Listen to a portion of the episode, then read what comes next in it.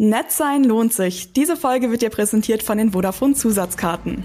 Was ich so faszinierend an beiden Filmen finde, ist, dass wenn man da jetzt noch weiter hingeht, sie sind ja zwei sehr durchaus eckige Frauen im Sinne von eckig. Ähm, ja.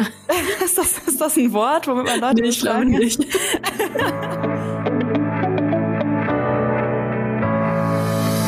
So, ich habe gerade schon mal angefangen zu reden und eigentlich könnte ich jetzt normal weitermachen, aber ich habe das Bedürfnis, ich muss kurz erwähnen, was hier gerade so mega das Adrenalin-Ding abging, weil wir wollten anfangen aufzunehmen und Laura musste kurz ähm, ihre Technik klären und dann wollte ich auch was anders machen mit meiner Technik und bin aufgestanden und habe aber vergessen, dass ich meine Kopfhörer noch drin hatte und da ich leider noch Kopfhörer mit Kabel habe, habe ich so gefühlt mein ganzes Audio-Setup mit mir gerissen und ähm, das muss ich jetzt irgendwie erstmal alles verarbeiten.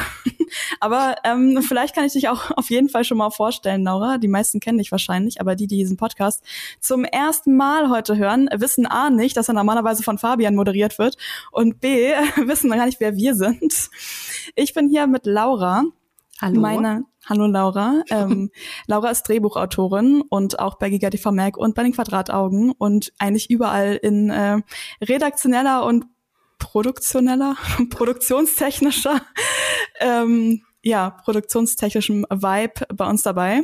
Und äh, ja, genau, ich bin normalerweise meistens zu Gast und Fabian redet, beziehungsweise ich rede auch, aber andere Sachen. Und aber vor allem bei GigaTV Mac ähm, am Start und macht da Videos auf YouTube. Da könnt ihr gerne mal reinschauen. Genau, und wir haben uns gedacht, es ist ja noch, gerade noch so, Zeitpunkt der Aufnahme ähm, und wahrscheinlich auch der Veröffentlichung, noch Women's History Month. Und äh, wir dachten, wir machen mal so ein bisschen Special Sachen dazu und reden darüber, wie eigentlich heutzutage Frauengeschichten in der Gegenwart inszeniert und erzählt werden und vor allem, wenn Frauen hinter der Kamera stehen. Genau, und da wollte ich dich mal fragen, Laura, was ist so dein Lieblingsfilm oder ein cooler Film, den du zuletzt gesehen hast, äh, der von einer Frau inszeniert worden ist? Boah, jetzt hast du auf den letzten Drücker die Frage abgeändert. Du hast mir Echt? gesagt, für immer denn für immer Lieblingsfilm, der von an, einer Frau Ja, ja, also es war auch die Ursprung, Ursprungsfrage. Und da habe ich, während ich sie formuliert habe, gedacht, ich weiß, aber ich habe gedacht, es ist so voll der Druck jetzt auf einmal, dass Laura sich für ihr Leben entscheiden muss, obwohl ich dir nicht gesagt habe, was ich mache. Ähm, dann ja, geh mal mit, äh, was ich dir ursprünglich mal gesagt habe, bevor ich immer und ewig spontan geschlossen habe. Ja. Das Piano. Oh, sorry, ich habe da, da musste ich gerade kurz mal was runterschmeißen. Das Piano. Kennst du den Film? Ich glaube nicht tatsächlich. Nee. Okay. Ist das dieser also. Weltkriegsfilm? Nee. Nein. Ja? Nee, okay. wow. Okay, erzähl mir mal lieber, was es ist, bevor ich noch drei andere falsche Sachen rate. Okay, also das Piano ist ein Film aus dem Jahre 1993. Regie führte Jane Campion, ähm, eine neuseeländische Filmemacherin. Und äh, sie hat auch das Drehbuch geschrieben. Hauptbesetzung waren Holly Hunter, ähm, Harvey Keitel und Sam Neill. Das Ganze spielt auch in Neuseeland. Und zwar kommt eine stumme Frau, die als Kind entschieden hat, dass sie nicht mehr sprechen möchte, wird zwangsverheiratet an einen neuseeländischen Waldarbeiter, glaube ich. Also so. Okay, cool. Ich weiß nicht mehr genau. Der ist ein Wald und er arbeitet auf jeden Fall. Ist bestimmt ein Waldarbeiter. Er ist ein Waldarbeiter. Bin ich auch eine Waldarbeiterin, wenn ich aus Versehen im Wald bin und, und mit meinem Laptop und ja, arbeite. Dann bist okay. du eine Waldarbeiterin. Cool. Finde ich ähm, gut. Und also das Ganze spielt auch im, oh, jetzt lass mich lügen, ich weiß gar nicht, ich glaube 19. Jahrhundert oder 18. Jahrhundert. Ich glaube 19. Jahrhundert. Sie kommt auf jeden Fall da an mit ihrer Tochter, äh, gespielt von ähm, Anna, spreche ich das richtig aus? Anna Paquin? Das weiß ich ehrlich gesagt nicht. Ich hätte es auch so ausgesprochen. Man kennt sie auf jeden Fall. Paquin. Ja, äh, bestimmt. Paquin. Paquin. Paquin. Paquin. Und ähm, sie kommt da eben an mit ihrer Tochter und äh, ist dann eben mit diesem Mann, Alistair heißt er, Sam Neill, verheiratet, ähm, hat ein Piano mitgebracht, was er erstmal am Strand stehen lassen möchte, weil es zu Na, schwer toll. ist, um es durch die Gegend zu, zu tragen. Und dieses Piano ist aber natürlich immens wichtig für sie. Und auf jeden Fall geht es dann um die Geschichte zwischen ihm und ihr und aber auch zwischen ihr und Harvey Keitel, Ähm, und das Ganze, ich habe ich hab noch mal geguckt vorhin, das Lustige daran ist tatsächlich, dass es so ein bisschen als Erotikfilm auch verkauft wird. Okay, das hätte ich jetzt nicht Aber so vom Inhalt her. Äh. Erstmal nicht, ne? Aber es ist halt vor allen Dingen deshalb ein Erotikfilm wahrscheinlich, weil es halt Sexszenen da drin gibt. Und ich glaube, mhm. so vom Prinzip her ist es aber eigentlich tatsächlich eher ein Drama. Und ähm, genau, es ist halt einen der tollsten Soundtracks überhaupt und der ganze Film hat drei Oscars gewonnen und auch äh, in Cannes gewonnen damals. Ähm, mhm. Und sie war, also Jane Campion war tatsächlich die erste Gewinnerin in Cannes mit diesem Film. Und genau, ähm, Oscars hat äh, Holly Hunter abgeräumt, äh, Anna Paquin hat abgeräumt und Jane Campion hat äh, für den äh, für das Drehbuch einen Oscar gewonnen. Das klingt ziemlich cool. Ich glaube, ich habe ehrlich gesagt, ich kann mich nicht dran erinnern, von dem Film gehört zu haben bisher, was super seltsam ist. Aber ich habe jetzt rausgefunden, dass ich ihn äh, in, in quasi erster Instanz mit äh, der Pianist verwechselt habe, was deutlich mehr ah, Sinn ergibt mit äh, ja. Weltkrieg. Ja, okay. Aber gut zu wissen, dass es nicht dieselben Filme sind oder derselbe Film ist. Nee, aber der, der Pianist ist auch äh, ein durchaus sehenswerter Film. Das stimmt tatsächlich. Obwohl ich gerade, ah, das ist Roman Polanski, ne? Das ist ein Roman Polanski-Film, deshalb so mit, mit äh, Warnung. Man muss es mit Warnung. Äh, Warnung, gegebenenfalls muss man Autor von Werk trennen, wenn man sich das angucken möchte oder wenn man diese, in ja. sich in diese Situation begeben möchte. Ja. Ja, nee, aber cool, das packe ich mal auf meine Watchlist auf Letterbox, die äh, eh schon explodiert, aber ich packe es, vielleicht kann man da Sachen nach vorne packen und dann kann ich es mit so einem Laura hat gesagt, ich äh, muss es gucken, versehen. Genau, ich habe jetzt mitgebracht, es ist jetzt, ich weiß nicht, ob es mein For-Life-Film ist. Ich habe jetzt beschlossen, ja, weil ich irgendwie immer, wenn äh, es darum geht, um coole Filme, die ich ja, erstmal zuletzt gesehen habe oder halt auch äh, Filme von Frauen, äh, muss ich immer an Porträt einer jungen Frau in Flammen denken, weil ich den halt damals im Kino geschaut habe und einfach irgendwie so begeistert war. Ich fand den so toll. Ähm, der spielt, glaube ich, auch, also erstmal, der ist von Céline Sciamma, das ist so eine ähm, französische Regisseurin. Und ähm, der spielt auch im, ich meine auch im 19. Jahrhundert, aber ich könnte auch es falsch liegen. Auf jeden ich Fall. Ich bin jetzt auch reingeordnet, aber wir sind ja auch keine mal. Historikerin, ne? da, da merkt man's. Da merkt man's wirklich. Kann ich das noch ganz schnell rausfinden? Ich muss mal gucken. Äh, la, la, la, la, la, la, 1770, ich habe gelogen. Ähm, mhm. Naja, auf jeden Fall ähm, geht es da um zwei Frauen und eine Frau kommt ähm, auf eine Insel mit dem Auftrag, dass sie eine andere Frau malen soll. Die tricky Sache dabei ist nur, dass die Frau es nicht mitkriegen darf, weil nämlich dieses Bild dafür gemalt werden soll, dass, sie, äh, dass sie quasi ja, ist im Prinzip wie heutzutage so eine Story oder so. Also es halt irgendwie cool aussehen soll für, weil sie auch verheiratet werden soll. Warum sollen immer alle Leute verheiratet werden? Naja. Und auf jeden Fall muss dann sozusagen Frau eins äh, muss, ähm, Marianne heißt sie, glaube ich, muss halt äh, es irgendwie schaffen, in also dieses Bild halt zu malen, ohne dass die andere Eloise das mitbekommt. Und ähm, auf dieser quasi oder diesem Schloss oder diesem Anwesen sind halt die beiden, eine Haushälterin und äh, ich glaube, die meiste Zeit auch die Mom von den beiden, die das halt will, dass, ähm, dass die Tochter halt verheiratet wird. Und naja, auf jeden Fall, um das halt hinzubekommen, die zu malen, müssen die halt mega viel zusammen abhängen, weil man muss ja, also man muss die Gelegenheiten ja nutzen. Und dann verlieben sie sich aber. Das ist natürlich unpraktisch für das, äh, für den Ur Ursprungsplan und äh, auch ein bisschen dramatisch, aber die Beziehung von den beiden Frauen ist halt super schön inszeniert und der Film ist super schön inszeniert. Ich habe mal damals zu irgendwem gesagt, du könntest den Fa äh, Film an jeder Stelle pausieren, äh, einen Screenshot machen, das Bild ausdrucken und die an die Wand hängen. Mhm. Das ist irgendwie so, dass das Film, der Film selbst sieht nämlich auch aus wie so ein Gemälde eigentlich. Und ähm, mhm. ich habe jetzt leider nicht nachgeguckt, ähm, wie viele Preise er bekommen hatte, weil ich meine, der war auch also nicht bei den Oscars, aber ähm, auf vielen Filmfestivals auf jeden Fall. Und auch, oh, die, die, die, die, nee, Oscar-Nominierung glaube ich nicht. Aber hätte er sein sollen, in einer tollen Welt hätte das für der Film einen Oscar gewonnen. Und ähm, genau, kann ich auf jeden Fall auch an euch alle empfehlen. Aber jetzt wollen wir ja erstmal nochmal filmen. Ich meine, mein Film war auch ziemlich neu, der ist von 2019, den hätte man im Prinzip auch nehmen können. Aber wir wollten jetzt erstmal über ähm, andere Filme der Gegenwart reden. Und äh, Laura, ich weiß gar nicht genau, ähm, ob du auch so oft darüber nachdenkst wie ich, aber ich muss sagen, dass ich immer noch teilweise aktuell darüber nachdenke, wie deprimierend die Filmbranche teilweise ist für ähm, weibliche Filmemacherinnen oder eigentlich generell für FilmemacherInnen, die nicht äh, cis-männlich sind. Hm. Äh, ich wach manchmal in der, mitten in der Nacht auf und denke mir nur so, bang. Scheiße. Scheiße. Denkt sich so. Ich, ich weiß noch genau, wie ich, ähm, also ich habe ja damals ähm, meine Bachelorarbeit über Repräsentation von Frauen in Science-Fiction-Filmen geschrieben.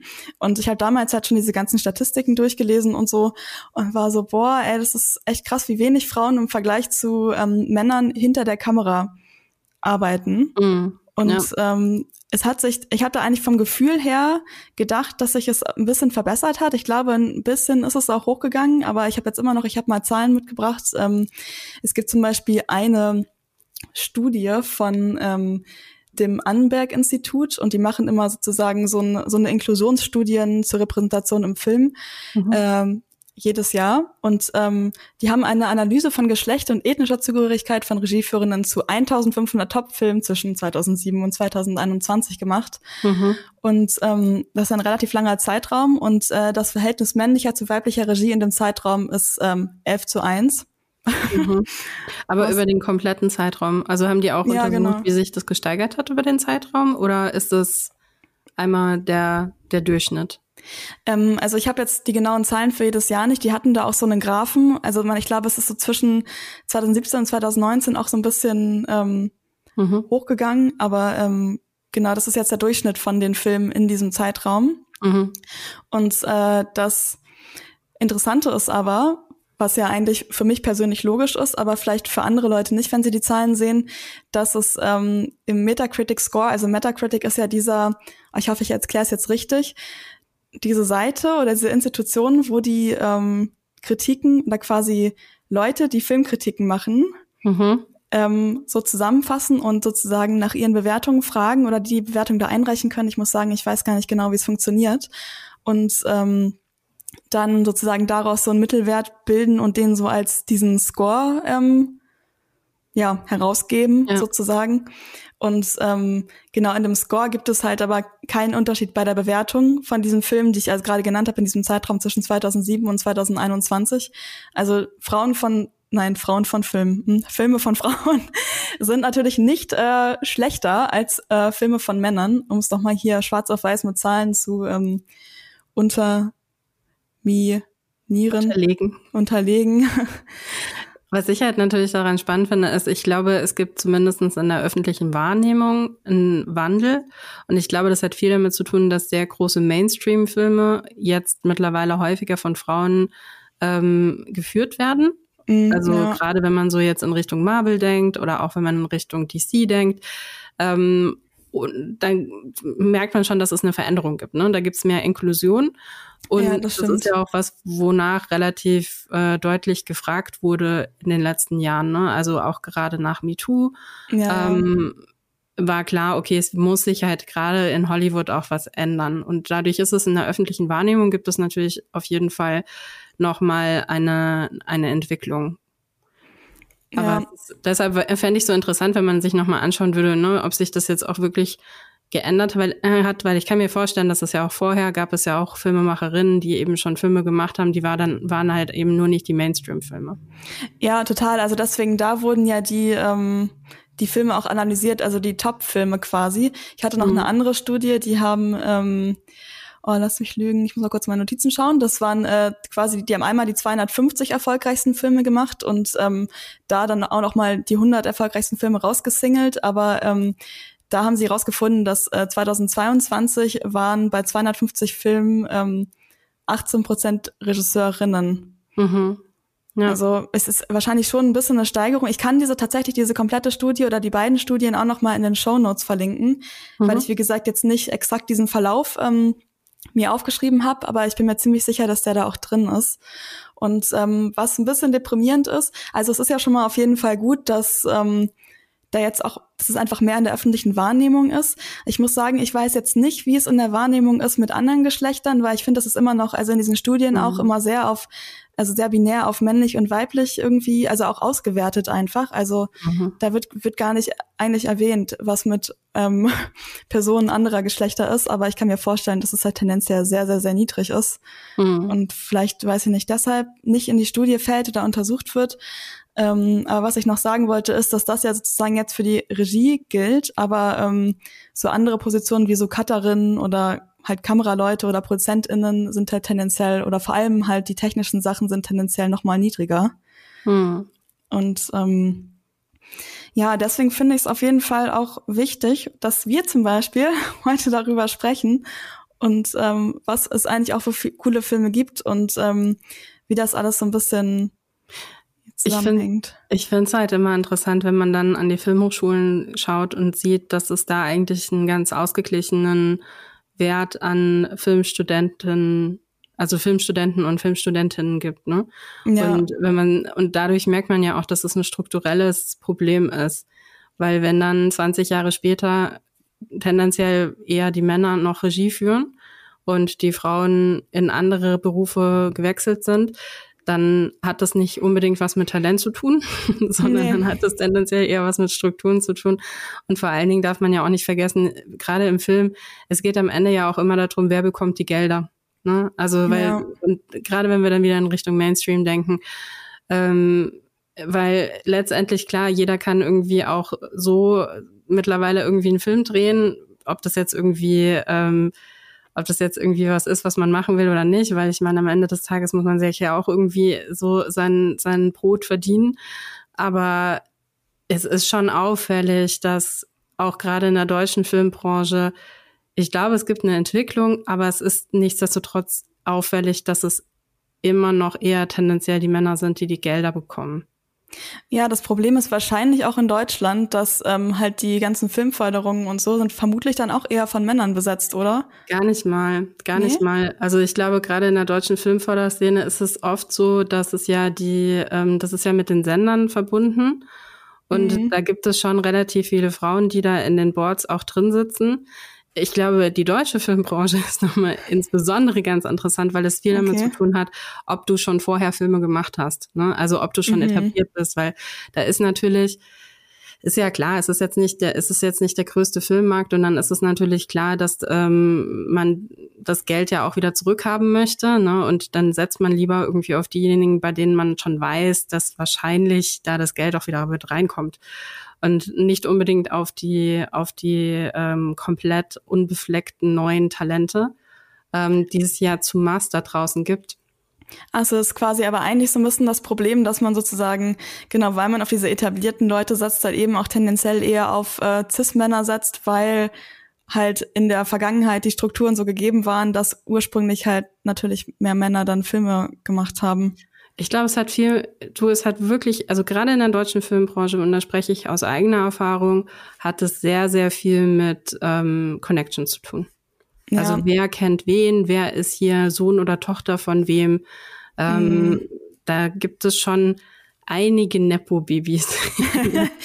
Aber das ist ganz, das ist ganz spannend, weil ich habe mich mal irgendwann für eine Recherche einen Artikel gelesen, wo glaube ich so das Filmförderungssystem von Schweden irgendwie so untersucht worden ist. Und ähm, da haben sie halt auch, ja, erwähnt, also eben genau das erwähnt, dass halt häufig in diesen Gremien und so halt auch tendenziell eher Männer sitzen. Deswegen habe ich einfach gedacht, vielleicht ist es in Deutschland auch so, aber ist natürlich, scheint sehr, sehr spezifisch zu sein irgendwie. Hm. Genau.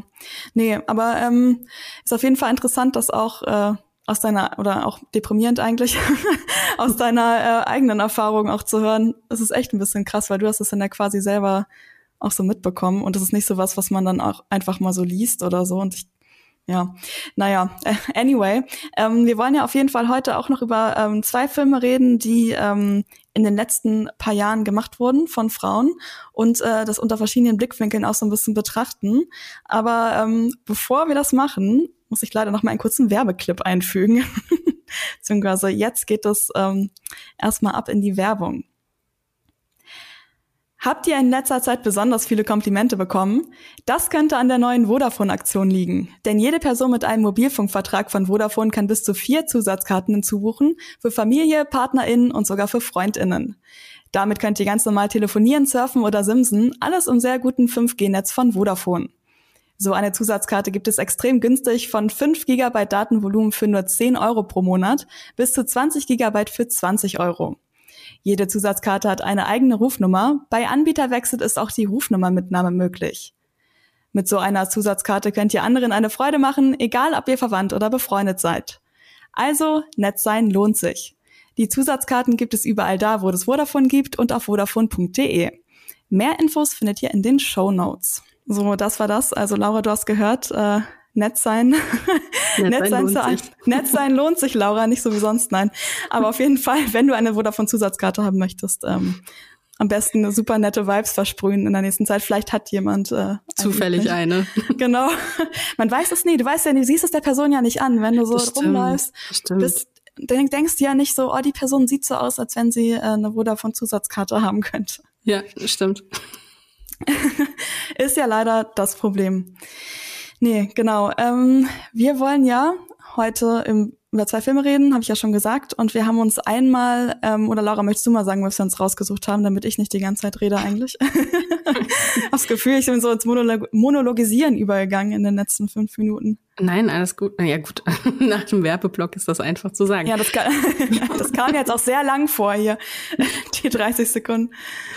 Genau, also wir haben uns zwei Filmemacherinnen rausgesucht, die wir beide sehr toll finden, von denen wir beide auch ähm, große Bewunderinnen sind und äh, dementsprechend ist das eine total subjektive Entscheidung gewesen, wie wir jetzt genommen haben.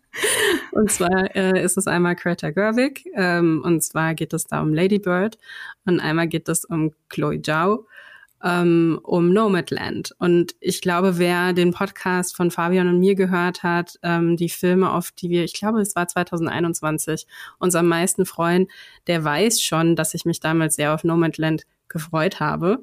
Und ähm, jetzt folgt quasi Teil zwei dieses, dieses Podcastes. Ähm, das Große Sequel. Überraschung. das Sequel. ähm, mit der Auflösung, ob ich den Film wirklich so toll fand. Und Laura, fandst du ihn wirklich so toll? Möchtest du schon mal an deine Spoilern? erste spoilern, genau? Ja, ich fand ihn wirklich so toll. Sehr schön. Ja, apropos Spoiler, Leute, wenn ihr die beiden Filme nicht geguckt habt und äh, nicht nichts, rein gar nichts darüber wissen möchtet, bevor ihr das tut, dann äh, ist wahrscheinlich jetzt der schlauste Zeitpunkt, um abzuschalten und später wiederzukommen, nachdem ihr dann heute Abend äh, oder morgen oder wann auch immer ihr den Podcast hört, äh, schnell beide Filme geguckt habt, damit ihr danach uns wieder zuhören könnt.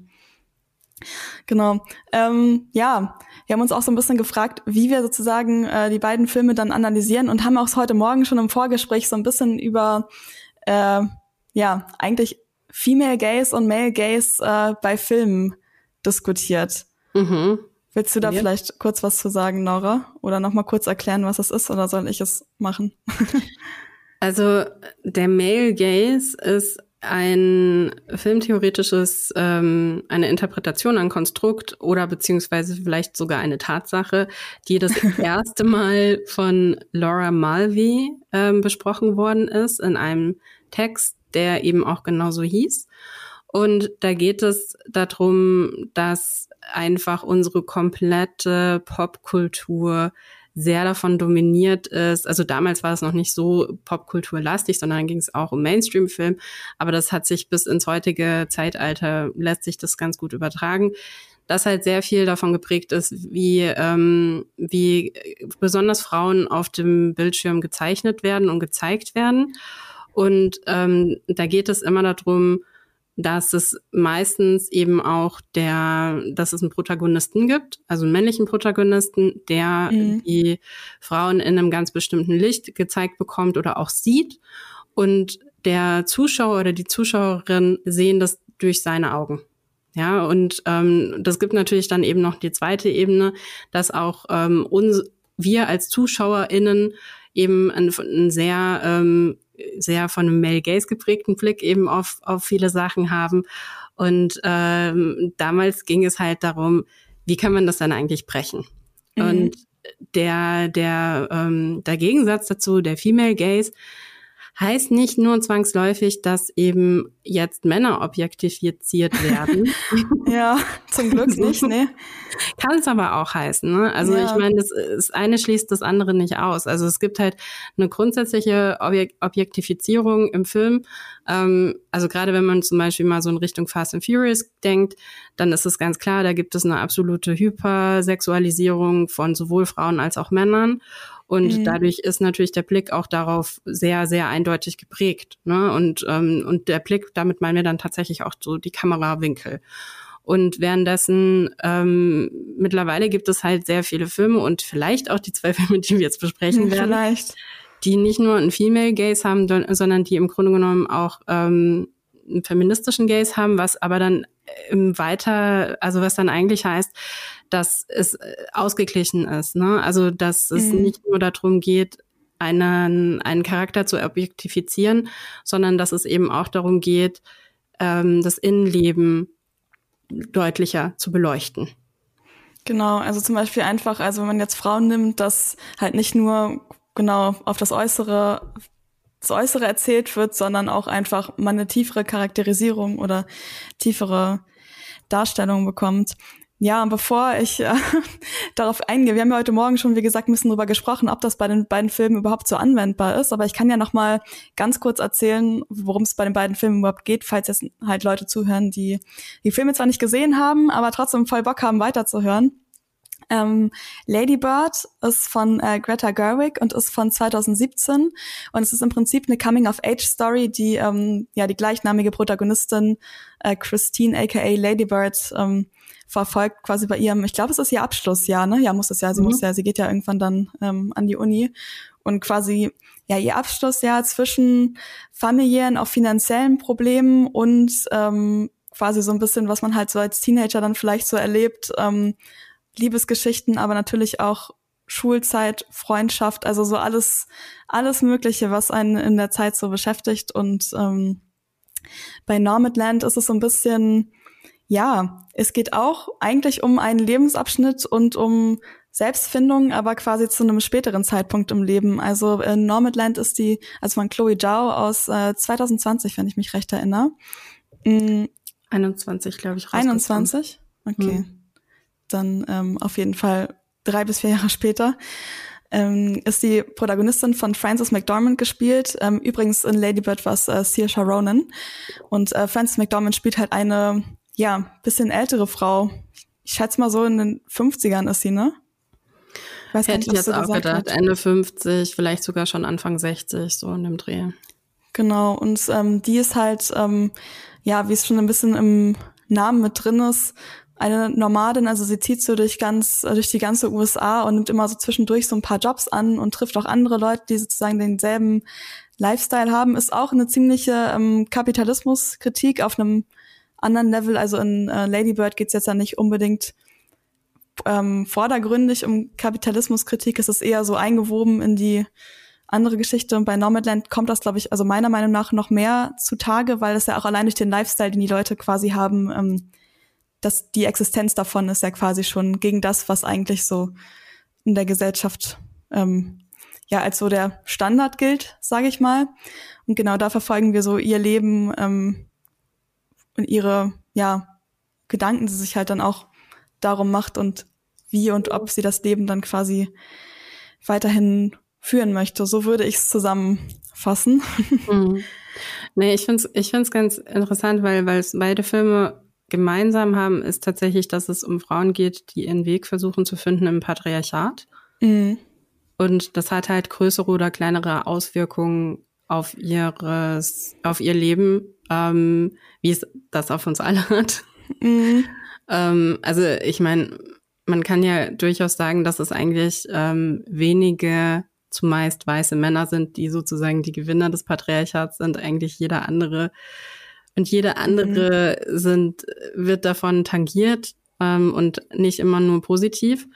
Und äh, genau in Nomadland, diese Kapitalismuskritik, die hat natürlich viel damit zu tun, dass, ähm, dass es halt einfach auch nur eine Umstrukturierung gibt ähm, dass viele gerade irgendwie auch in, in den USA, also es sind ja interessanterweise jetzt zwei amerikanische Filme, die wir uns da ausgesucht haben, mm, was stimmt. auch dafür spricht, dass wir sehr geprägt sind von, von der amerikanischen Filmkultur. Anscheinend, ähm, ja. ähm, aber die halt eben auch uns viel erzählt irgendwie darüber, ähm, wie Menschen auch gerade jetzt nochmal nach der Bankenkrise 2008 ähm, leben und ich finde es deshalb auch, ne, ich finde es jetzt zwei relevante Filme jetzt im, in der jetzigen Zeit, weil wir ja gerade wieder so von Krise zu Krise schlittern. Ne? Ja, Und, total. Ähm, also die nächste Krise ja jetzt schon wieder irgendwie an die Tür klopft oder eigentlich schon so mit einem Fuß irgendwie in der Tür drin steht. Ich will, ich will gar nicht darüber. Oh, ja, nee. Aber ja, leider ist es so. Man kann es ja leider nicht komplett verdrängen. Ja. Ähm, ja. Wir sind ja in dem privilegierten äh, Status, dass wir ja viele Sachen, also einfach mal kurz sozusagen kurz Social Media ausschalten können. Oder jedenfalls, ja. wenn wir wollen. Und das haben ja sehr viele Leute nicht. Und ähm, ja, aber es ist auf jeden Fall schon krass eigentlich, wie, ja, wie aktuell solche Themen immer wieder sind oder werden. Mhm. Ja, auf jeden Fall. Also und vor allen Dingen, man erkennt daran halt aber auch noch mal, wie Filmemacherinnen halt damit umgehen, ähm, jetzt diese weiblichen Geschichten zu erzählen. Ne? Also wir haben jetzt in der Filmgeschichte wahnsinnig viel männliche Geschichten erzählt bekommen, ähm, wie es unseren Helden ging in ihren ganzen Abenteuern. Und damit mhm. meine ich mhm. jetzt wirklich, also ich rede nicht über, über Superheldenfilme, ich rede jetzt nicht über Mainstream-Filme schlechthin, sondern ich rede auch davon wirklich ähm, auch im Arthouse-Bereich, wie man ganz oft einfach alles durch eine männliche Perspektive erzählt bekommen hat. Und das sind jetzt zwei Filme, die an zwei verschiedenen Lebensstationen von Frauen ansetzen und ähm, mal genauer hinschauen, okay, was sind denn da die Konflikte? Und was ich so faszinierend an beiden Filmen finde, ist, dass wenn man da jetzt noch weiter hingeht, sie sind ja zwei sehr durchaus eckige Frauen im Sinne von eckig. Ähm, ja. ist, das, ist das ein Wort, womit man Leute nee, ich glaube nicht. das ist eine ich meine, Übersetzung. Meinst du edgy? Ja, aber ich meine nicht edgy, sondern ich, so. denke eher so daran, sie sind halt so eckig und passen nicht durch das Ach so, runde mit, Loch. Mit Ecken und Kanten. So. Mit Ecken und Kanten, genau. Eckig, das ist auch, du bist auch so ein bisschen eckig, Lau. eckig. naja, weil sie sind halt, also sie ecken halt an. Ne? Ja, also, okay sie sind jetzt nicht immer total handsam. Und das ist ja auch, finde ich, so eine, so eine Sache, die natürlich irgendwie Frauen auch gerade im Film ja so oft einfach immer noch als Charaktereigenschaft ähm, beigegeben wurde, ja. Also allein in Drehbüchern schon, ne, steht da ganz oft auch so drin, so ja Frau XY, die äh, keine Ahnung super schöne Haare hat und dies und das und dann wird irgendwie eine andere Person beschrieben und da wird das irgendwie gar nicht äh, ja, ja, also es erwähnt. Ist, da gab es auch diesen richtig coolen Twitter-Account, wo es immer nur, ähm, wo immer nur aus Drehbüchern zitiert wurde, irgendwie, wenn eine Frau quasi in, in einem Drehbuch etabliert wird. Und wie sehr Frauen in Drehbüchern halt immer über ihr Äußeres charakterisiert worden sind. Und oh, die du, Männer also, halt eben nicht unbedingt. Ich hab, ich musste gerade an diesen TikTok-Trend denken. Ich glaube, das war Ende letzten Jahres oder so, wo ähm, so Frauen quasi immer so TikToks gemacht haben und so die quasi Überschrift oder der Text immer so war, äh, ich bin eine Frau, die von einem Mann geschrieben wurde und liest und dann halt quasi das so ein bisschen so nachgeactet wurde, wie absurd ja. das teilweise ist, weil, weiß ich nicht, dann sitzt die Frau dann irgendwie so ein bisschen so leicht lassiv irgendwo und wenn ich lese, also gestern lag ich wie so ein Gremlin auf meiner Couch mit meiner Decke irgendwie und habe nebenbei irgendwas gesnackt so. ähm, und den, also ich weiß gar nicht, ich kann mir auch vorstellen, ich glaube, ich habe sogar mal irgendwo einen Artikel abgespeichert, den ich lesen wollte, wo mhm. auch erwähnt wurde, warum der TikTok-Trend nicht so gut ist. Da kann ich jetzt gerade ich hab, da kann ich mich jetzt nicht so explizit dran erinnern, aber ich musste gerade dran denken. Ähm, mhm. Ja. Also genau, also worauf ich eigentlich dann eben hinaus wollte, ist, also beide sind halt eben, sind jetzt nicht unbedingt so die lieben, netten, die keine Konflikte mit anderen Menschen eingehen. Es wäre auch langweilig. Ne? Also ich meine, warum ja. sollten wir uns eine Geschichte anhören, ähm, wo die Protagonistin irgendwie die ganze Zeit immer nur cool ist? Aber ich würde behaupten, dass in beiden Filmen es sogar noch weitergeht. Weil, also wenn du mal drüber nachdenkst, ne, Lady Bird hat halt sie ist halt absolut nicht unfehlbar und sie lernt auch nicht mhm. immer sofort aus ihren Fehlern. Ne? Sie ist also auch ganz meine, schön egoistisch. Also sie ist total egoistisch, ja, und auch rassistisch ihrem Bruder gegenüber. Ne? Das ist so die mhm. die Szene, wo ich irgendwie echt auch geschluckt habe oder auch in, in, der, in der Kommunikation mit ihrer Mutter könnte sie vieles besser machen. Wenn aber auch die Mutter könnte natürlich auch sehr viel, äh, vieles besser machen. Und ich ja. finde, das ist, scheint so ein ganz gutes Licht irgendwie auch darauf, wie wirklich auch Dialoge zwischen, zwischen Frauen im echten Leben äh, laufen. Und ähm, wo es, wo es teilweise irgendwie ähm, ja auch härter zur Sache geht. Und ich glaube, Lady Bird ist es halt definitiv so. Und jetzt, wenn man auf Nomadland schaut, sie ist halt nicht so, sie ist auch nicht so immer so einfach. Ne? Also mhm. egal mit wem sie in Kontakt tritt, sie eckt eben auch da oft mal an. Und auch wenn Leute sie mögen und sie gerne, sie gerne irgendwie mit reinnehmen würden oder auch mit ihr Zeit verbringen wollen würden, dann scheitert es oft an ihr. Ja, also einerseits ähm, hat sie ja quasi, es gibt ja diese Szene mit ihrer Schwester, wo sie ähm, zwischendurch mal, also sie reist ja die ganze Zeit in ihrem, ja, was ist das, ein Camper-Van oder so? Nee, es ist eigentlich so ein kleiner, wie heißt denn sowas? Doch Van, Mini, ne? Minivan. Minivan, halt. so, mhm. so ein weißer Minivan. da wird reist sie durch die Gegend, klingt auch ein bisschen falsch.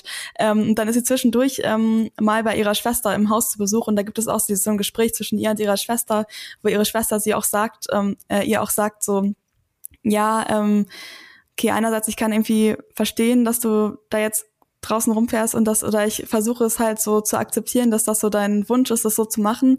Aber ich hätte dich in den und den Jahren auch einfach gerne in meiner Nähe gehabt und gerne mehr Zeit mit dir verbracht. Und da meint ja auch ähm, Fern, also Francis McDormands Charakter, meint sogar so, ja, irgendwie that's on me oder so.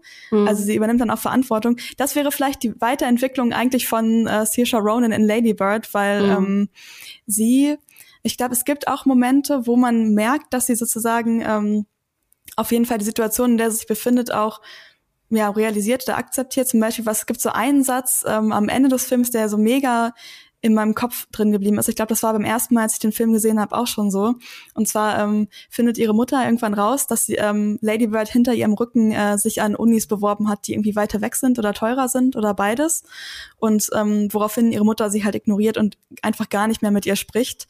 Und ähm, dann versucht halt Lady Bird die ganze Zeit, ähm, sie dazu zu bringen, wieder mit ihr zu reden und entschuldigt sich tausendmal irgendwie für alles und sagt dann so den Satz, I am sorry, I wanted more. Und das hat mir irgendwie so komplett das Herz zerbrochen, weil an sich in der perfekten Welt, sage ich mal so, oder ähm, in einer Welt, wo alle Leute ja entweder gleich viel Geld haben oder einfach Geld für Uni nicht so ein Ding ist oder so, ähm, ist es ja eigentlich ein relativ normaler Wunsch, dass man gerne ähm, als junge Frau sich irgendwie so ein bisschen abnabeln will oder halt vielleicht auch an eine coole Uni gehen will oder so.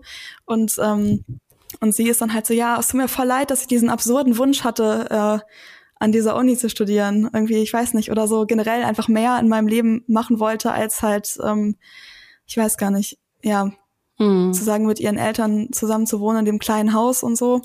Hm. Und ähm, aber gleichzeitig gibt's ähm, ja, weiß ich nicht, ob es eigentlich so eine Einsichtmomente gibt. Du meinst ja eben schon, äh, Lady Bird ist ja auf jeden Fall nicht so unfehlbar trotzdem. Ich glaube, sie hat schon so eine kleine Entwicklung gemacht, aber ich weiß gar nicht, hat sie, hat sie sich eigentlich entschuldigt bei ihrer besten Freundin, weil sie ähm, hat ihre beste Freundin ja immer ziemlich doof behandelt und eigentlich gar nicht ähm, so wirklich zugehört, wenn sie irgendwelche Probleme hatte oder sie hat immer mhm. über ihre eigenen Sachen geredet und am Ende vertragen sie sich ja wieder, aber ich kann mich gerade nicht dran erinnern, ob sie gesagt also, hast. Nee, sie entschuldigt sich nicht wirklich bei ihr. Ich glaube, das läuft dann eher unter eben Freundschaft, ne? Also ich verzeih dir das auch, wenn du nicht explizit mhm. irgendwie jetzt dich da dafür entschuldigt hast. Aber es stimmt schon, ne? Also ich glaube, da fehlt aber auch, ähm, da fehlt auch die Erkenntnis für. Also ich glaube, diese Erkenntnis, die trifft sie, die findet sie im Film definitiv nicht. Ich glaube, dass es aber auf der anderen Seite eben auch ein realistisches Bild ist, weil wir alle, ich meine, ich will nicht dahin zurückgucken, wie doof ich als Teenagerin war, weißt du? Also ich meine, wir mhm. alle entwickeln uns ja weiter und wir oh alle Gott, haben würd, ja. Erkenntnismomente in unserem Leben, wo wir dann auf einmal irgendwie so mit 24 zurückgucken und denken so, uff, oh shit. Uh, das hätte ja. ich auch anders machen können. Mm. Ja, das stimmt auf jeden Fall. Aber das ist halt bei den beiden Filmen irgendwie quasi sehr cool, dass auf jeden Fall auch realistische Sachen, ähm, ja, also dass halt einfach Geschichten auch so gezeigt werden. Oder ich habe bei beiden Filmen einfach, ähm, also irgendwie habe ich das Gefühl, ich bin so voll nah an den Emotionen und an der Gefühlswelt von den Leuten dran, was eigentlich witzig ist, weil ich, ich bin eigentlich im Alter, es ist eigentlich echt interessant, weil ich bin ja eigentlich im Alter zwischen den beiden. Also ich mhm. bin 28 oder ich werde bald 29, hehe. Ähm, und äh, ich bin wahrscheinlich sogar noch näher an Lady Bird dran vom Alter her. Wobei spielt Lady Bird nicht auch in den 90ern? Ja. Ich meine ja, oder einfach, doch, ja, 90er, oder? Oder Anfang ja. 2000. Ich glaube 90er. Ähm, also dementsprechend ist es, ist es ja theoretisch irgendwie auch, also es ist ja ein Zeitsprung so. Ne? Ich ja, weiß gar nicht, stimmt. aber dann ist sie wahrscheinlich sogar näher an meinem Alter eigentlich dran, ne? wenn sie, wenn sie in den 90ern irgendwie Teenagerin war. Sorry, ja, meine, also Katze, meine Katze möchte gerne mitdiskutieren. Buffy ist so, hey, ich lass mich ins Mikro sprechen. Um kurzer kurzer Audio-Description, Lauras Katze läuft äh, vor dem Mikro rum, stupst dagegen und wurde jetzt von Laura äh, eingefangen. Jetzt habe ich den Faden verloren. Worüber haben wir Ach ja, genau, über die 90er. Ja, aber an sich so diese Geschichten oder das, was man ähm, quasi so als Teenager in durchmacht, ist ja trotzdem, glaube ich, noch relativ universell. Und ähm, sowas ja. auf der Leinwand oder halt im Streaming oder jedenfalls universell vor meine Bubble jetzt. Und sowas dann auf der Leinwand und im Streaming zu sehen, ist halt schon irgendwie einfach, ja, schön. Und wie gesagt, spannend eigentlich, dass ich mich auch mit der anderen Seite identifizieren kann schon, obwohl es vielleicht auch sowas ist, wo ich mir dann auch halt Gedanken, man macht sich ja schon quasi Gedanken auch über, weiß ich nicht, hm. wie es so ist, älter zu werden oder so. wie es so ist, wenn, wenn man dann auch irgendwie mit äh, Ende 50 sein Haus verloren hat und ja. ähm, in einem Van wohnt. Ja, so konkret habe ich noch nicht darüber nachgedacht, aber beziehungsweise nach dem Film vielleicht sogar schon. Ähm, nee, irgendwas wollte ich gerade noch sagen. Oder du wolltest gerade was sagen. Sag du erstmal deine Sache, dann fällt mir meine vielleicht wieder ein. Also, ähm, ich glaube, also auch mal wieder zum, zum Female Gaze zurück und was das in mhm. diesem, in Bezug irgendwie auf die beiden Filme, beiden Filmen eigentlich irgendwie genau heißt. Also du hast es ja eben gerade schon angesprochen. Ne? Man ist halt wahnsinnig nah an den Charakteren dran. Ähm, sowohl vom Drehbuch her als auch von der Inszenierung her, als eben auch von der Kameraarbeit her, ähm, geht es nicht darum, diese diese Frauen zu objektifizieren, sondern ja. es geht darum, realistische Charaktere zu erzählen und eine realistische, authentische ähm, Gefühlswelt auch abzubilden. Und das, ich glaube, da sehen wir halt einfach die Weiterentwicklung wie jetzt eben auch Frauen erzählt werden. Ich würde auch behaupten, dass Lady Bird ist natürlich vom, vom Prinzip her richtet sich vermutlich eher an ein weibliches Publikum. Mhm. Ähm, währenddessen, ich würde behaupten, Nomadland ist tatsächlich fast noch feministischer, weil es relativ ähm, egalitär sich an ein Publikum wendet. Also mhm. es spricht jetzt nicht, der Film spricht jetzt nicht explizit Frauen oder Männer an, sondern es geht wirklich darum, dass da jetzt diese Frau die Protagonistin ist, aber es geht wirklich irgendwie um den Zerfall des Kapitalismus, es geht um um alternativen Lebensentwurf. Einen alternativen Lebensentwurf, wobei es auch um einen sehr realistischen Blick darauf geht, weil ich fand jetzt auch zum Beispiel gerade diese Szene mit, mit Fern und ihrer Schwester, wo ihre Schwester sie ja nochmal so eigentlich in Schutz nimmt und sagt, ich finde, Fern macht was ganz Tolles, ne, weil sie mhm. lebt im Grunde genommen das Leben, was halt irgendwie schon die, die ersten SiedlerInnen in den USA gelebt haben. Und da ist sie eigentlich jetzt wieder hin zurückgekehrt. Und deshalb ist es total fantastisch, dass sie das macht. Und das blendet aber natürlich auch die, die ähm, Realität total aus, weil es ist eben nicht nur fantastisch. Ne? Also es geht auch mhm. darum, dass sie manchmal nicht weiß, erfriere ich jetzt heute Nacht in diesem Auto. Oder ja. ähm, muss ich mich gerade als Frau jetzt gegen Übergriffe wehren? Ja, ist es jetzt sicher, mich hier hinzustellen? Ist es jetzt sicher, ähm, mich hier, also hier zu existieren? Und das sind ja nicht, das sind nicht immer positive Sachen. Und so wie es halt dargestellt wird, gibt es zwar diesen totalen Zusammenhalt, aber auf der einen, anderen Seite ist dieser Lebensweg, den sie da eingeschlagen hat, ein wahnsinnig einsamer. Und mhm der Grund, warum sie ihn eingeschlagen hat, das wird ja von, auch, zieht sich ja auch wirklich bis zum Ende durch, ist halt vor allen Dingen auch eine Trauer, ne? Ja, definitiv. Das stimmt, weil ihr, ähm, ihr Mann ist ja, glaub, ich weiß gar nicht mehr genau, wie viele Jahre es her war, aber ihr Mann ist auf jeden Fall gestorben und ähm, sie war ja noch relativ lange an dem Ort, wo die beide auch zusammen gewohnt haben. Mhm. Und ähm, genau. Bis der Ort wurde, der Ort wurde offiziell dicht gemacht, weil es ist ein Arbeiterort. Äh, Empire heißt der mhm. in den USA. Und Empire ist eine Minenstadt gewesen und die Mine wurde dicht gemacht und der komplette Ort gehörte eigentlich dem Betreiber der Mine. Und die haben den 2011 geschlossen. Mhm. Und dann, also mittlerweile, es wohnen, glaube ich, irgendwie jetzt immer noch so 40 Leute in diesem Ort. Ach, aber wohnen da wirklich immer noch Leute? Mh, krass, Aber okay. ich glaube, es waren ursprünglich mal über 700 Menschen, die da gelebt haben. Ja, das ist echt krass. Also wenn, stell dir vor, du, so dein Ort ist irgendwie auf einmal weg. Ich habe irgendwann letztens mit jemandem drüber gesprochen, äh, jetzt irgendwie ganz anderes Thema, kurzer Einwurf, ähm, wie krass es eigentlich auch ist, wenn man ähm, in der DDR aufgewachsen ist und auf einmal gibt's dein Land nicht mehr in dem Sinne. Mhm. So. Ja. auch, oder jetzt, jetzt ja eigentlich auch gerade mit, ähm, was war das? Ist jetzt auch nicht unbedingt direkt vergleichbar, aber da muss ich auch gerade dran denken. Ähm, wie ist der hier mit dem Mattmönch? Wie heißt der Ort nochmal? Lützenach oder? Nee, Lütz, Lützenach? Ja. Wurde ja auch im Prinzip. Warum weiß ich jetzt nur Lützi? Ja, ich so, ja, der, der Mönch. so alles, was hängen geblieben ist. Wow, nein. Nee, natürlich, aber ja, auf jeden Fall dieser Ort, wo quasi dann auch ähm, der Pub gemacht werden soll und wo alle umge umgesiedelt werden. Wahrscheinlich da noch nicht mehr gelebt hat, aber ja, okay. Ja, anyway, ja, ähm, auf jeden Fall krasse Themen da besprochen werden. Und was mir auch aufgefallen ist, also es auch werden wieder auch der Kapitalismus. Das ist ja. total krass, ne? Also der Definitiv. Kapitalismus, wie er halt einfach unsere Orte auch, unsere Heimatorte abfuckt. Ja. Nee, aber es werden auch in, in den äh, in Nomadland zum Beispiel werden auch alle Personen, ähm, also kriegen quasi, was du ja eben auch schon meintest, mit ähm, ja, eigentlich noch feministischerer Film vielleicht als Lady Bird, weil alle Figuren irgendwie so gleich, man kriegt Einblicke in emotionelle, emotionale Welten von allen Personen und irgendwie in der gleichmäßigen Intensität. Also jetzt klar, natürlich verbringen wir mehr Zeit mit ähm, mit Fern, aber zum Beispiel ähm, gab es, glaube ich, auch einen Mann, der irgendwie hat, glaube ich, am Feuer da, als sie da in ihrem Camp saßen, von seinem PTSD erzählt. Und ähm, mhm. man, ich, man merkt ja auch zum Beispiel bei, ähm, jetzt habe ich seinen Namen vergessen, der Dude, Dave? der so ein bisschen mit Dave, mit dem, der mit ihr zusammenleben möchte gerne. Mhm.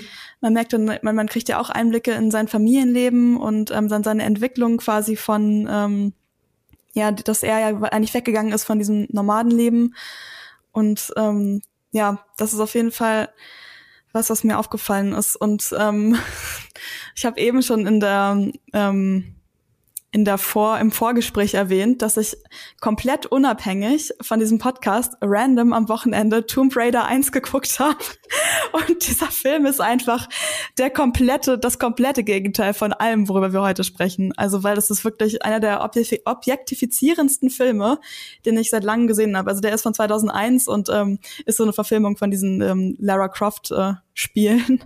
Und also der besteht ja quasi eigentlich nur aus so Einstellungen von Angelina Jolie, wie sie irgendwie, obwohl to be fair, es gibt auch eine Duschszene mit Daniel Craig, aber ähm, sonst einfach ist alles so ausgerichtet an Angelina mhm. Jolie sieht gut aus in diesem Film irgendwie. Das ist wirklich krass. Und da, wenn ich jetzt mir vorstelle, dass man da Ach, ähm, der Film, in dem Angelina Jolie gut aussieht. der eine, nein. Der eine. Aber wo einfach wurde quasi so einfach dass den Film, also man merkt richtig, wie sozusagen äh, die Macher des Films sich überlegt haben, dass das jetzt eine Säule ist, die den Film trägt. An das Optische von Angelina Jolie, finde ich. Naja, gut, ich meine, das darf man ja auch, man kann den Film ja nicht ohne die Videospiele besprechen, ne? Naja. Und ich meine, die Videospiele geben das ja genau auch vor. Also ja, aber man kann ja die aktive Entscheidung treffen, es in einem anderen Medium anders zu machen. Obwohl man natürlich wahrscheinlich dann den ja, Hate. 2001. nee, nicht 2001.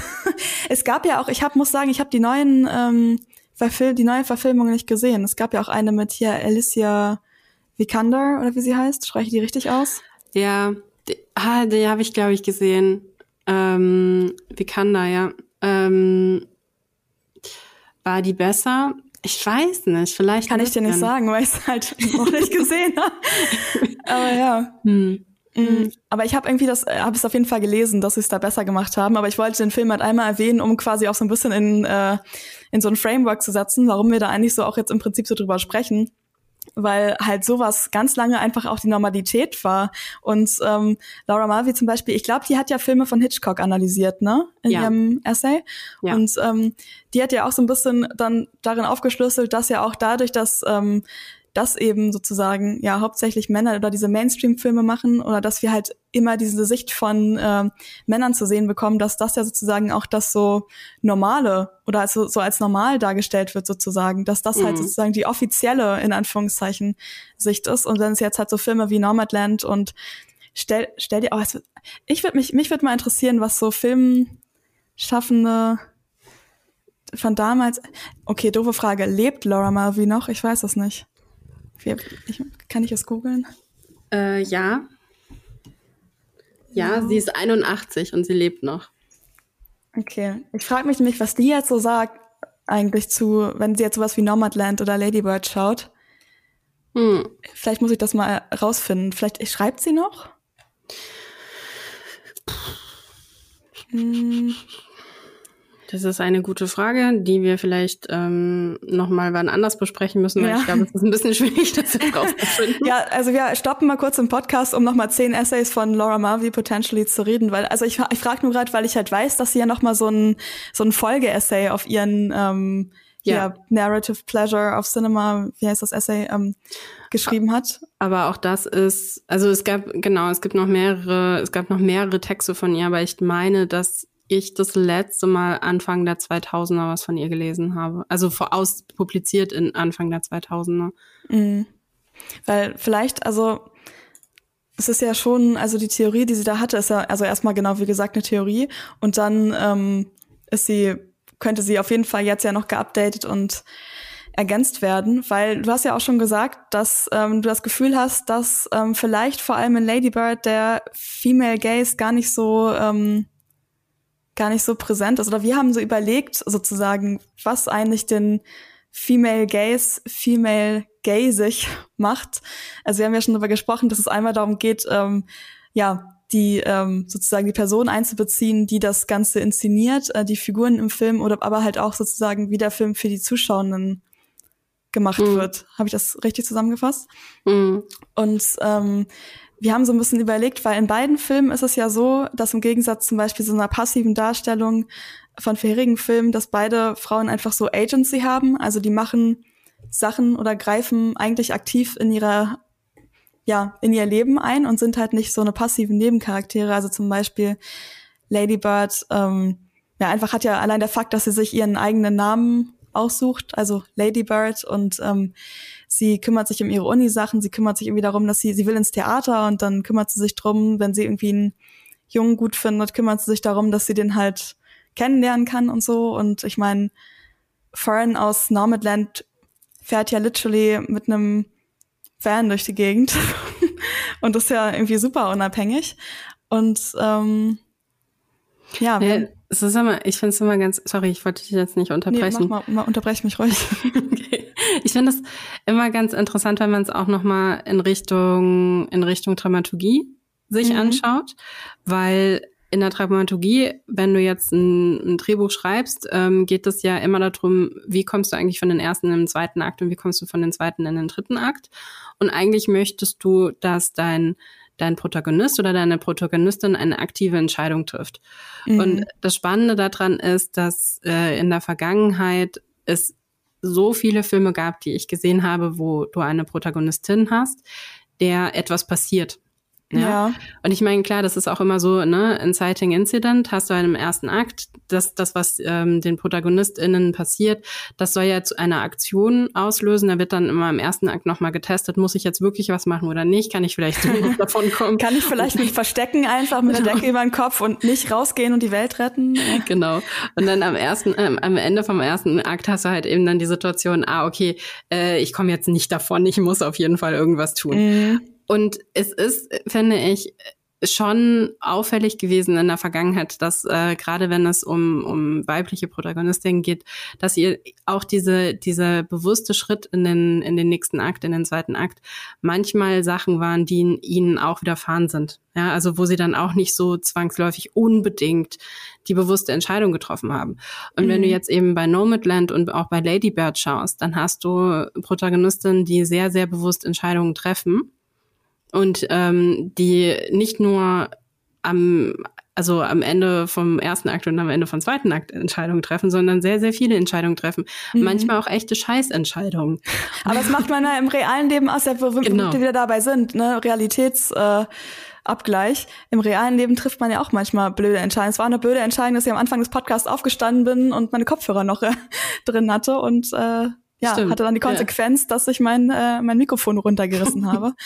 Was natürlich absolut vergleichbar ist mit anderen Entscheidungen, die in diesen beiden Filmen getroffen werden. Aber absolut, absolut. Ja. Aber du sagst ja was Wichtiges. Es geht natürlich auch immer um Konsequenzen. Ne? Also ja. welche Konsequenzen haben mein Handeln und ähm, wie und jetzt wieder zurück zum Film. Wie entwickelt mhm. sich dadurch die Geschichte weiter und welche Konsequenzen hat es auch? Also wie inwiefern hat mein Handeln beeinflusst auch andere Menschen um mich rum? Ne? Also du hattest jetzt, äh, du hattest jetzt das Glück, dass du theoretisch allein in einem Zimmer warst, aber theoretisch hättest du auch das Mikro kaputt machen können und das hätte uns jetzt alle betroffen. Oh Gott. er hätte den Podcast quasi gelöscht mit ja. dieser Aktion. Ja. ja. Stell dir vor, Laura. Mhm. Ja. Achso, ich und, dachte, du wolltest dann. Achso, nee. Nee, ich hatte, ich habe das schon gesagt, was ich sagen wollte, nämlich, dass Lady Bird und Fern beides sehr entscheidungsfreudige Menschen sind. Mhm. Also können wir eigentlich zusammenfassen, wenn wir, wir haben uns ja, wie du schon am Anfang meinst, die beiden Filme sehr, ja, eigentlich ein bisschen willkürlich nach unserem eigenen Geschmack ausgesucht, aber ist das sozusagen jetzt eigentlich das, was, ähm, was du dir auch von ja, Filmen jetzt weiterhin erhoffst, dass es irgendwie in diese Richtung geht? Oder was würdest du, du bist ja Drehbuchautorin, Laura, und ich äh, konfrontiere dich jetzt mit der Frage, die ich dir vor dem Podcast nicht gestellt habe, die aber die mir gerade spontan äh, einfällt. Was würdest du gerne auch so in Drehbüchern sehen oder was, was für Geschichten würdest du jetzt gerne weiterhin sehen und glaubst du, dass ähm, Lady Bird und äh, Nomadland da vielleicht ganz gute, wie sagt man so schön, Blaupausen für sein mhm. könnten? Ich glaube, wirklich auch daran anknüpfend, was ich schon gesagt hatte, ich möchte gerne weiter Charaktere und Charakter, also wirklich weibliche Charaktere sehen, die nicht immer nur nett sind.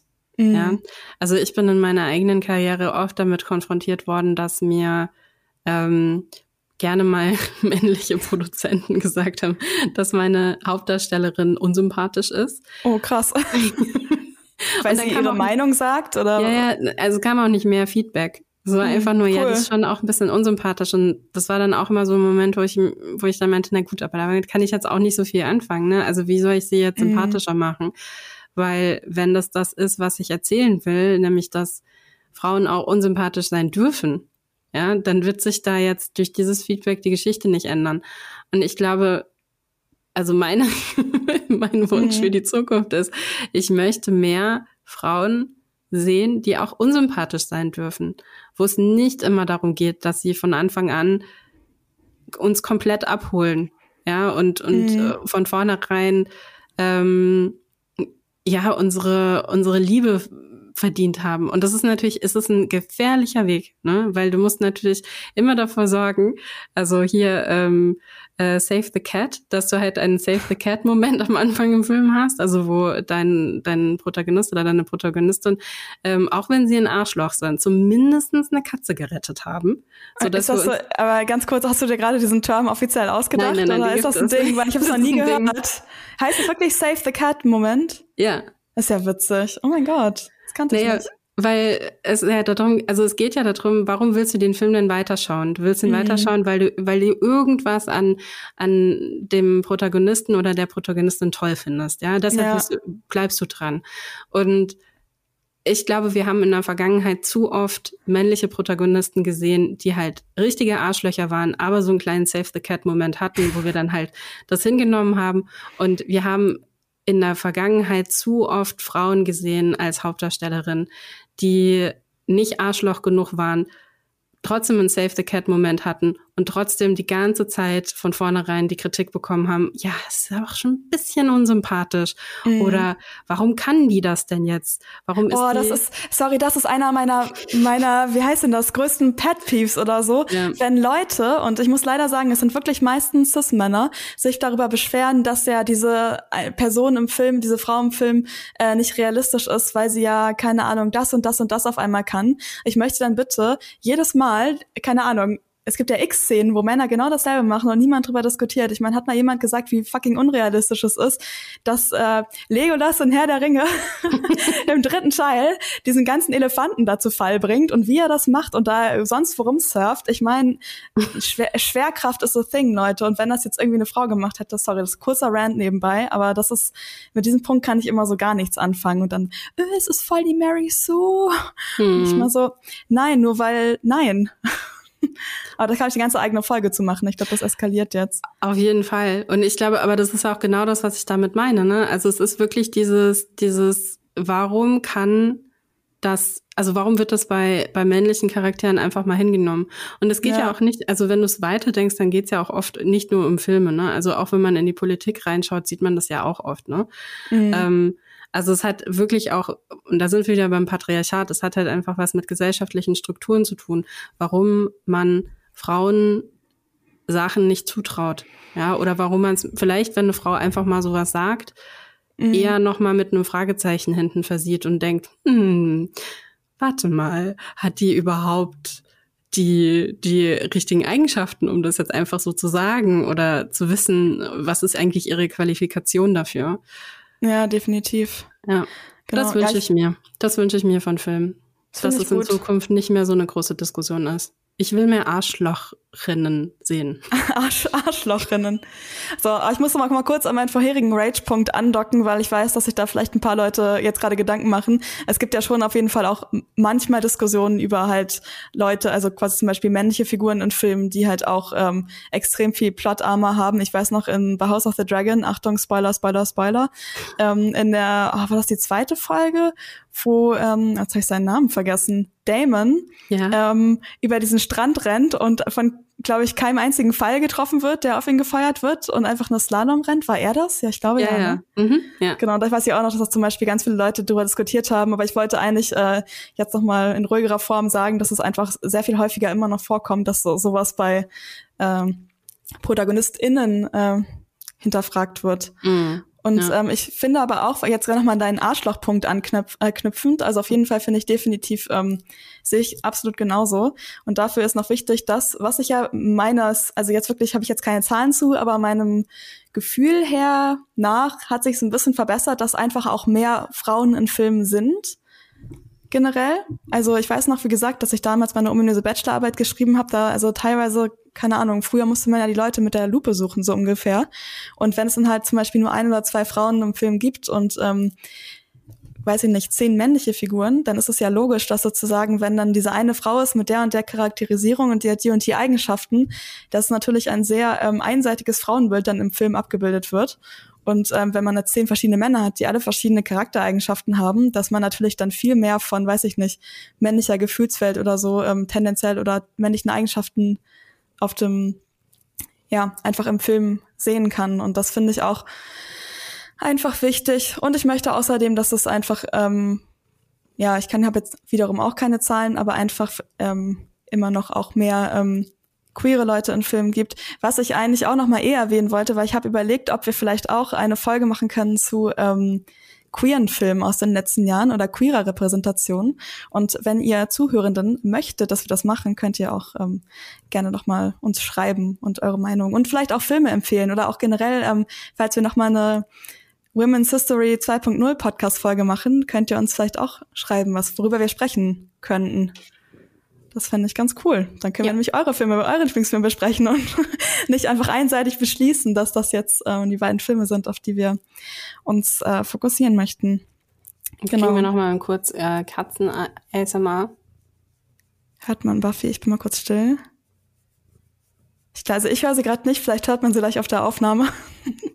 also Lauras Katze Buffy ähm, hängt gerade vom Mikro ab und äh, Buffy, möchtest du noch irgendwas beitragen zum Podcast? Nee. Laura, möchtest du noch irgendwas beitragen zum Podcast? ähm, nein, sorry, das war das war Buffy. Das war das, das okay. Das war das genau. von Buffy, einmal mit dem Schwanz gegen das Mikro klopfen. Ähm, nee, ich habe tatsächlich so erstmal nichts mehr ähm, dazu beizutragen, nein. Okay, cool. Aber, aber ich fand es auf jeden Fall sehr nice, mit dir darüber zu sprechen und auch mal so ein bisschen, ist ja auch quasi so ein ganz leichtes anderes Format als normalerweise. Und ähm, ja, ihr da draußen bewertet gerne unsere Folge, schreibt uns unter sprich mit uns at jellyfish.com. Ähm, Anregungen, Wünsche, Kommentare, Filmempfehlungen nehmen wir immer gerne. Und ähm, ja, dann würde ich sagen, das war's von uns und bis zum nächsten Mal.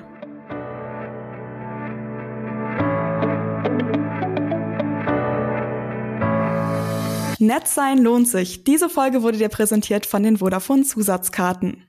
Die Quadrataugen ist ein Podcast, der im Auftrag von Vodafone von Jellyfish Germany produziert wird. Die Moderatorinnen sind Lisa Oppermann und Laura Samide. Regie Ron Harupa, Produktion Laura Samide. Und wenn ihr jetzt noch nicht genug habt, dann schaut auf unseren YouTube-Kanal GigaTV Mac vorbei oder auf unserer Website. Die Links dazu findet ihr in den Show Notes.